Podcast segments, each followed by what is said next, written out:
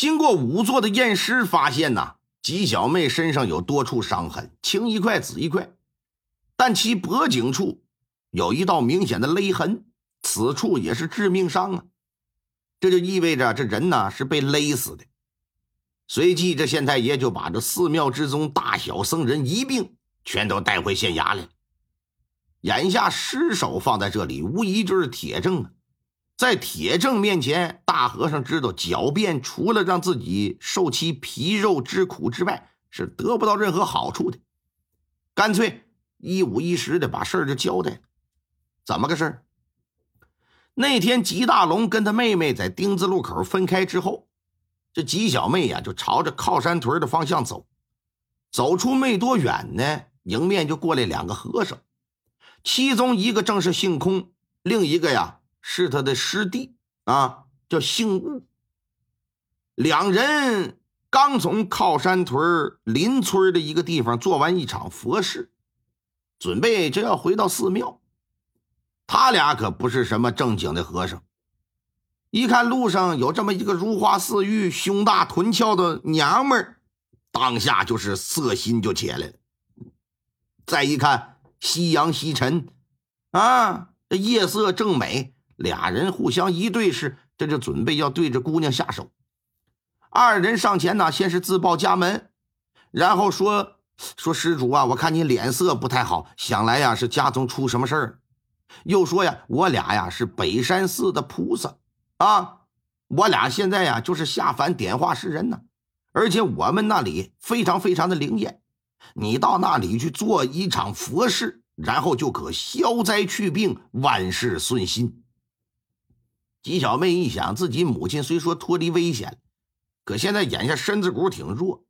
如果说烧香拜佛能让她老人家快点好起来，那不是一个好事吗？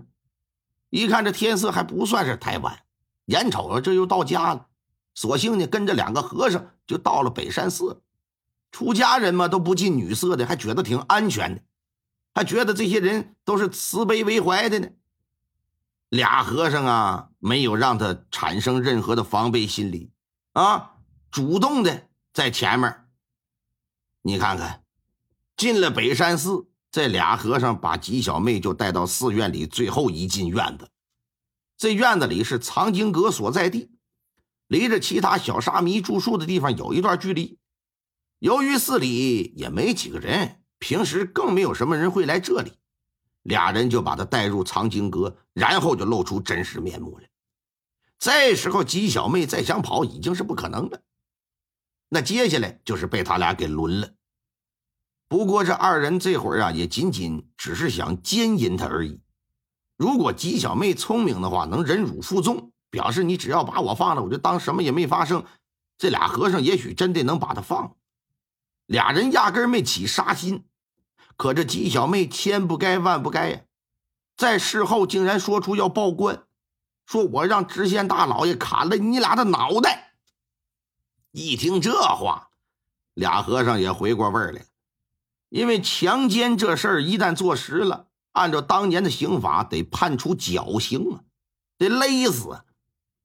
出家人要是行这奸淫之事，那还得被重罚呢，先勒你一遍，救活之后再勒。你整不好这，哎呀，我的天哪，得斩首示众啊！俩人互相一对眼神心说：“那你还是别走了。”找来绳子和破布，把这吉小妹就给捆上了，嘴也堵上了。在之后的一段时间里，俩人每天晚上都过来宠幸她，轮着班的，换着花样的玩，而且为了刺激，还会变换不同的地方作为自己的战场。罗汉洞、禅房，哎，这地方都让他们给玩过。吉小妹虽然被捆绑着，可是每次受到侵害的时候，都会奋力的挣脱反抗。这就招使这二人呢上去进行殴打，打的那是遍体鳞伤。其中一回堵着他嘴的那块破麻布就掉下来，愤怒的吉小妹上去吭哧一口就咬在星空大和尚的胳膊上。给这大和尚疼的撕心裂肺，一旁师弟看到，赶紧上前帮忙，情急之下拿绳子就套在吉小妹的脖子上，试图给她勒过来，让她松口。可不成想力道用的太大，一使劲把人给勒死了。人勒死之后，二人就把他埋在后院的葡萄树底下了。本以为做的天衣无缝，永远不会有人知道。可是魔高一尺，道高一丈，在功臣和吴思言的协助之下，曹兴仪最终还是将他们隐藏的罪恶曝光在了世人面前。案件水落石出之后，老爷判的师兄师弟是斩立决，左延年和吉大龙也被无罪释放。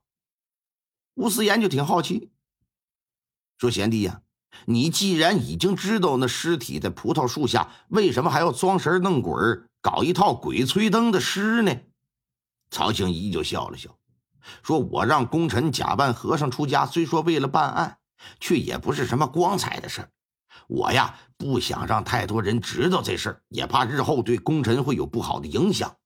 啊，另外据说那几个财主经常欺压贤良啊。”我这也是为了给他们一种警示，人嘛要有畏惧之心呢，否则在一定的程度之上没有约束，势必会助长自己的恶念而这既是对自己的善，也是对别人的善。吴思言听完就点了点头，说：“那啥，那你能破获这个案件，我也是有功劳一份的。你是不是得奖励奖励我呀？”老爷说：“你说吧，你想要啥？”